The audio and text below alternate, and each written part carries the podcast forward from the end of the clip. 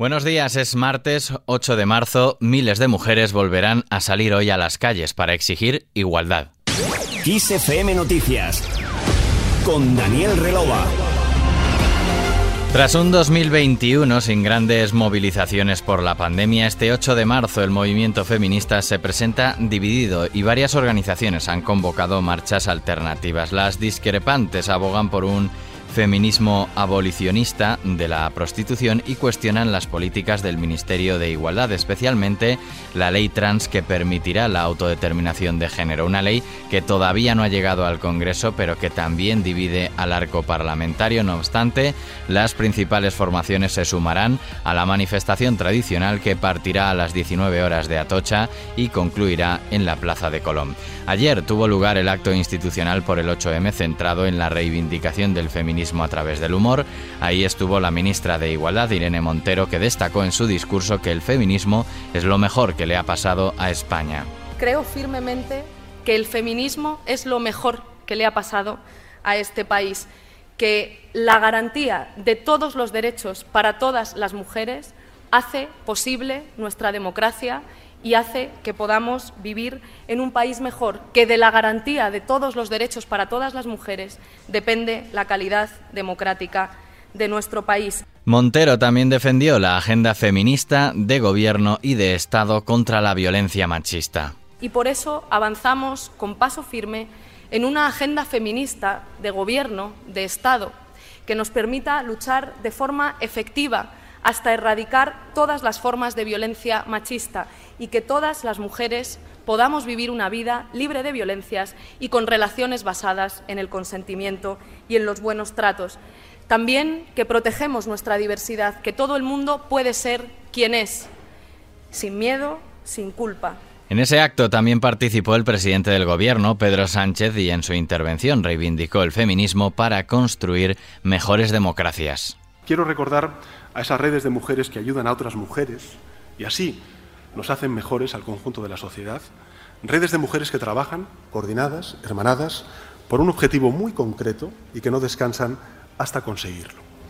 Con los mismos objetivos que guían, quiero decirlo, al Gobierno de España. Porque el feminismo es un movimiento que mejora nuestras sociedades. Es un movimiento amplio, es un movimiento integrador, que piensa en las mujeres, en los hombres y en la justa convivencia en plena igualdad de la ciudadanía en su conjunto. Y solamente a través del feminismo construiremos las mejores democracias, que es precisamente lo que algunos no quieren que ocurra en nuestro continente, en Europa.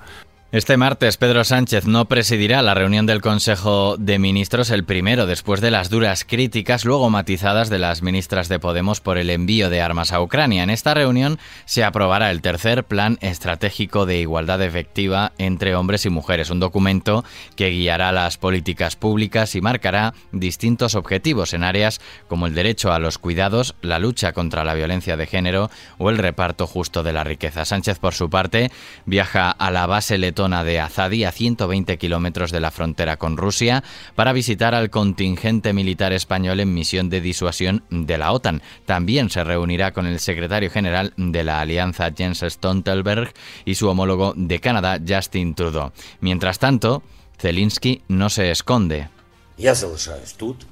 Estoy aquí, estoy en Kiev, en la calle Bankova.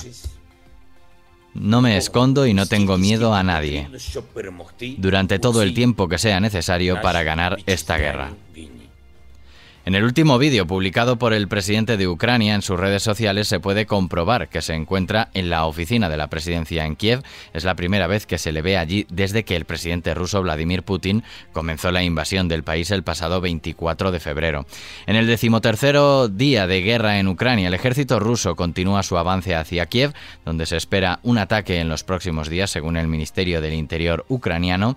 Al mismo tiempo, se recrudece la ofensiva en los frentes de Mariupol, en el sur y Kharkov en el noreste, las principales zonas de combate en Ucrania. En Gerson, las tropas ucranianas intentan reconquistar el poder de la ciudad en manos rusas y en Odessa son constantes los ataques para hacerse con la única vía libre que aún conserva Ucrania para salir al Mar Negro.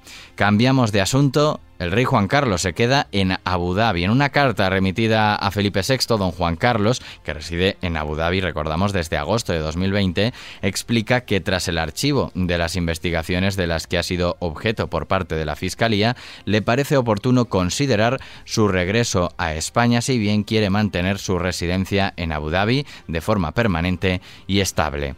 Y nos vamos con Lady Gaga.